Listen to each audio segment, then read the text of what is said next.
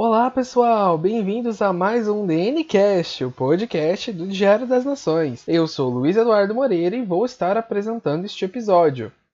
Após uma pequena pausa, voltamos com nossa rotina semanal para trazer a todos vocês o melhor conteúdo sobre política internacional. Mas antes de falarmos sobre os principais fatos da política em 2022, queria te lembrar que o Diário das Nações possui uma página no Instagram onde postamos diariamente notícias sobre diversos assuntos internacionais, envolvendo cultura, política, sociedade, tecnologia e muito mais. Quer ficar por dentro das principais notícias do Brasil e do mundo? Segue nossa página Diário Nações. Então, pessoal, no episódio passado, onde o apresentador que vos fala comentou sobre o que poderia acontecer no restante de 2021, um dos temas comentados era a eleição presidencial no Chile e como o cenário ainda estava muito incerto em relação aos candidatos e ao próprio destino da votação que seria feita mais tarde pelos chilenos. O tempo passou e hoje temos a confirmação de um dos chefes de Estado mais jovens do mundo à frente de um gabinete constituído em sua maioria por mulheres, e tendo Maia Fernanda Allende como ministra da Defesa. Maia é neta do ex-presidente Salvador Allende, que foi morto durante o golpe de Estado promovido por Augusto Pinochet em 1973. Além de ser fã declarado da cantora Taylor Swift, Gabriel Boric conseguiu um feito histórico no Chile, a maior votação adquirida por um candidato desde que o país adotou o voto facultativo em 2011. Mesmo assim, os índices de participação eleitoral não foram muito altos, porém conseguiram atingir um patamar mais significativo em relação a outras eleições, demonstrando o interesse maior dos chilenos nessa disputa. Pesou também a forte rivalidade presenciada entre Gabriel Boric e o candidato da extrema-direita, José Antônio Cast, que se envolveu em uma série de polêmicas durante a campanha para o segundo turno. Cast havia ganhado inclusive o primeiro turno e estava em empate técnico com Boric nas pesquisas. Mas o que isso tem a ver com o Brasil e com o que esperar para as eleições de outubro? Mesmo não sendo um dos nossos vizinhos de fronteira, o Chile exerce uma importante influência na América Latina, especialmente por conta de sua diplomacia, que, por exemplo, promoveu acordos de livre comércio com várias partes do mundo e suas movimentações para a criação da Aliança do Pacífico, uma organização regional alternativa ao Mercosul que reúne, além do Chile, Colômbia, Peru e México. Além disso, nos últimos anos, políticos de esquerda têm conseguido ganhar eleições presidenciais na América do Sul, como Alberto Fernandes na Argentina, Pedro Castillo no Peru, Luiz Arce na Bolívia. Mas isso pode influenciar as disputas de outubro por aqui? Sim e não. Sim, porque já foi observado em algumas décadas atrás uma certa tendência da escolha das populações sul-americanas em políticos de uma determinada orientação política, como na Onda Rosa no início do século XXI e também na Maré Azul, onde representantes de direita e extrema direita foram eleitos em meados da década passada. E não até porque muito de uma eleição é definida no contexto interno em que ela está sendo disputada, e podemos ver aqui mesmo no Brasil em 2018 que ela foi pautada por muita desinformação. Claramente que o contexto externo favorecia a eleição de um político que não fosse de esquerda. Até porque Donald Trump tinha sido eleito nos Estados Unidos, Maurício Macri tinha sido é, eleito na Argentina. Então isso influenciava de certa forma o que poderia acontecer durante as eleições, mas o contexto interno que soma muita desinformação com ainda a, é, a, narrativa de contestação dos governos do Partido dos Trabalhadores que foi promovido por, pela oposição e também pela mídia, acarretou na eleição do, do atual presidente Jair Bolsonaro. Então, além disso, a gente tem que considerar esses fatores como sendo chave para entender o que pode acontecer em outubro, mas como sempre, é bom aguardar, esperar o, a campanha eleitoral, que com certeza vai ser recheada de polêmicas e que vai com certeza dividir famílias de novo, da mesma forma que aconteceu na última eleição. Também levando em consideração, no cenário da América do Sul, que não foram apenas políticos de esquerda que ganharam eleições presidenciais nos últimos anos. Nós temos dois claros exemplos, no Equador com Guilherme Lasso e no Uruguai com Luiz Lacalle Pou.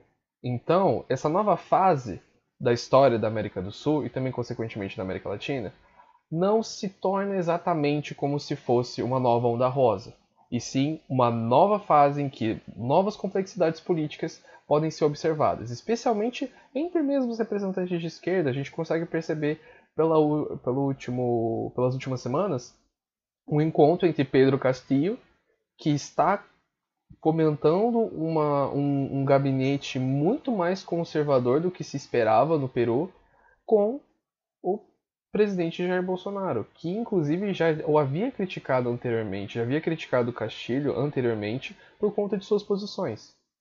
Então, de certa forma, a América Latina né, tem essa história com, né, bem complexa e que a gente pode observar a partir das movimentações dos países e de suas diplomacias. Outro fator de peso para a política em 2022, pessoal, em um processo que ainda está acontecendo, pelo menos agora no início do mês de fevereiro, e que se você não está sabendo, você realmente ficou sem internet nos últimos anos, nas últimas semanas, são as tensões entre Ucrânia e Rússia. Para quem está ouvindo agora, é muito importante entender que esse evento é acarretado por muitas outras consequentes disputas geopolíticas que remontam de décadas, mesmo quando a Rússia e inclusive a Ucrânia faziam parte da então União Soviética. O episódio da tomada da Crimeia em 2014 foi apenas mais um dentre tantos que resumem a relação tensa entre o Ocidente e a Rússia. Dessa vez, o motivo é a possível entrada da Ucrânia na OTAN e na União Europeia, o que é algo inadmissível para a Rússia de Putin e que já vem sendo discutida e negociada entre Kiev e Bruxelas já faz alguns anos, tendo o apoio expressivo da população ucraniana. Ter o vizinho com quem compartilha uma de suas maiores fronteiras com exércitos da OTAN seria o maior pesadelo de Vladimir Putin, que já tem que conviver com fronteiras com os países bálticos, Lituânia, Estônia e Letônia, e com a Finlândia, que apesar de não ser membro da OTAN, é membro da União Europeia. As trocas de acusações são múltiplas e podem ter consequências imprevisíveis, podendo afetar as economias de todo o planeta. É claro que cada lado vai ter a sua versão, né? No caso, a Rússia ela se sente ameaçada por conta da, de uma possível invasão vinda do, do Ocidente, né? Visto que os Estados Unidos e países da União Europeia têm mandado ajuda armamentista, armamentícia, na verdade, para a Ucrânia. Os Estados Unidos também está mandando tropas para a Polônia. Então, de certa forma, na visão russa, isso se torna uma ameaça à sua própria soberania, se torna uma ameaça à, à, integra à integridade do, do seu território. E do lado da Ucrânia, pode-se perceber que a Rússia conseguiria efetuar uma invasão em diversas frentes, seja pela Bielorrússia ao norte, pela Moldávia ao, ao oeste, pela Crimeia e também, obviamente, pela Rússia ao leste. Então, de certa forma, como se ela estivesse quase enclausurada por aliados russos. Então depende muito da perspectiva que você adota, você vai conseguir entender que a narrativa é criada a partir dessas, dessas visões que se, que se estabelecem na relação tensa que ocorre há muitos anos entre Ucrânia e Rússia. Então é, é um ponto de muita atenção para um internacionalista entender os múltiplos fatores que isso interfere, não apenas geopolíticos, mas também econômicos, né? A, a Rússia é um dos maiores fornecedores de gás natural para a Europa e nos últimos anos ela tem conseguido não se tornar tão dependente do mercado europeu em relação às vendas de gás natural, porque ela tem um aliado muito importante dentro de suas pretensões, que é a China a China, ela é meio que o peso da balança, né, dentro dessa relação. Ela já apoiou é, que seja feita uma negociação pacífica, sem conflito, mas pendendo para o lado russo, né, até porque ela tem que fazer frente aos Estados Unidos e, e combater a influência estadunidense na região do Pacífico, especialmente em Taiwan, que é a pedra no sapato do governo de Xi Jinping. Além do Brasil, este também é o ano de eleições na França, onde o atual presidente Emmanuel Macron tentará a reeleição em um país moldado por protestos nos últimos anos. Ele ainda não oficializou sua candidatura, mas é o líder disparado nas pesquisas. Além dos coletes amarelos, e agora com os, os movimentos anti-vacina, podemos perceber nos últimos anos que a França foi palco de intensas movimentações sociais que lotaram as ruas das maiores cidades da França, mas claramente com objetivos e demandas diferentes. Em meio a tamanho burburinho social, a direita está avançando nessas mesmas pesquisas e vem promovendo um discurso contra as políticas de imigração e de integração europeia, que se tornam bem atrativas em setores mais conservadores da sociedade francesa, descontentes tanto com a, a própria União Europeia quanto com a presença de imigrantes no país, especialmente aqueles que são muçulmanos. Apesar das polêmicas, a tendência é que Macron consiga a reeleição e governe a França por mais cinco anos. Essa votação vai ocorrer em abril, e o cenário que a gente consegue perceber é que Macron está muito fortalecido, sua popularidade está em alta. A direita ela avança, mas ela tem apenas três frentes de, de atuação. Não se sabe exatamente quem vai ser o representante da direita que vai disputar o segundo turno com Macron. E a esquerda está completamente fragmentada. Então, um político de centro, como é Emmanuel Macron, com políticas liberais e um forte apoiador da União Europeia, tem conseguido agradar a maior parte da população francesa.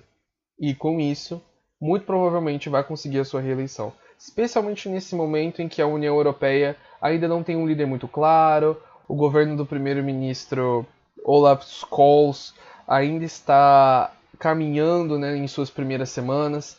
Então a União Europeia não tem um líder muito aparente, como era Angela Merkel. Então Emmanuel Macron pode, com essa eleição, conseguir aquela força política necessária para demandar os seus, próprias, seus próprios interesses dentro das negociações da União Europeia. Vale lembrar que, apesar de ser um bloco conciso né, em questões de política exterior, é, um pouco mais conciso, na verdade, né, em questões de política exterior e, e, e, entre outros assuntos relacionados à política internacional, existem muitos interesses diferentes entre seus próprios membros, né, em relação a acordos de livre comércio com outras partes do planeta, é, em relação a políticas de imigração, políticas monetárias, né, nem todos os países da União Europeia adotam o euro, nem todos os países da União Europeia estão no, naquele espaço em que você pode frequentar qualquer lugar da União Europeia, que é o espaço Schengen, se é assim que se fala.